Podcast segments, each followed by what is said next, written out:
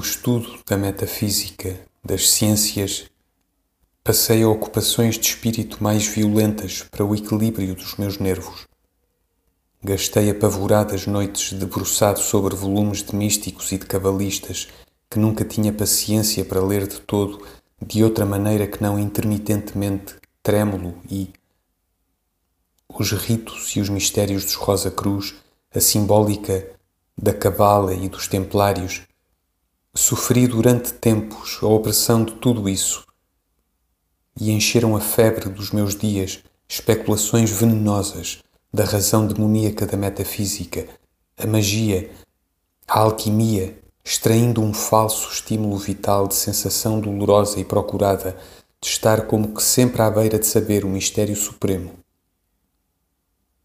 Perdi-me pelos sistemas secundários citados da metafísica, sistemas cheios de analogias perturbantes, de alçapões para a lucidez, grandes paisagens misteriosas onde reflexos de sobrenatural acordavam mistérios nos contornos.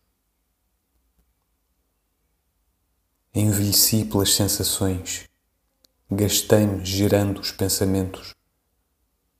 E a minha vida passou a ser uma febre metafísica, sempre descobrindo sentidos ocultos nas coisas, brincando com o fogo das analogias misteriosas, procrastinando a lucidez integral, a síntese normal para se despir Caí numa complexa indisciplina cerebral cheia de indiferenças. Onde me refugiei?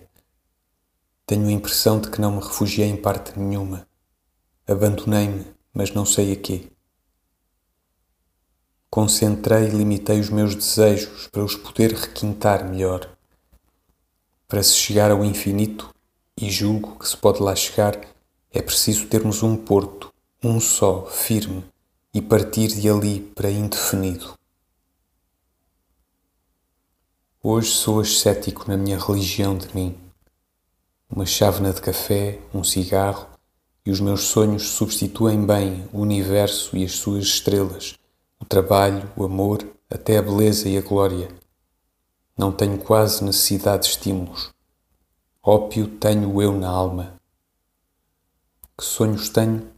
Não sei. Forcei-me por chegar a um ponto onde nem saiba já em que penso, com que sonho, o que visiono. Parece-me que sonho cada vez de mais longe, que cada vez mais sonho o vago, o impreciso, o invisionável. Não faço teorias a respeito da vida. Se ela é boa ou má, não sei, não penso. Para meus olhos é dura e triste, com sonhos deliciosos de permeio que me importa o que ela é para os outros? A vida dos outros só me serve para eu lhes viver a cada um a vida que me parece que lhes convém no meu sonho.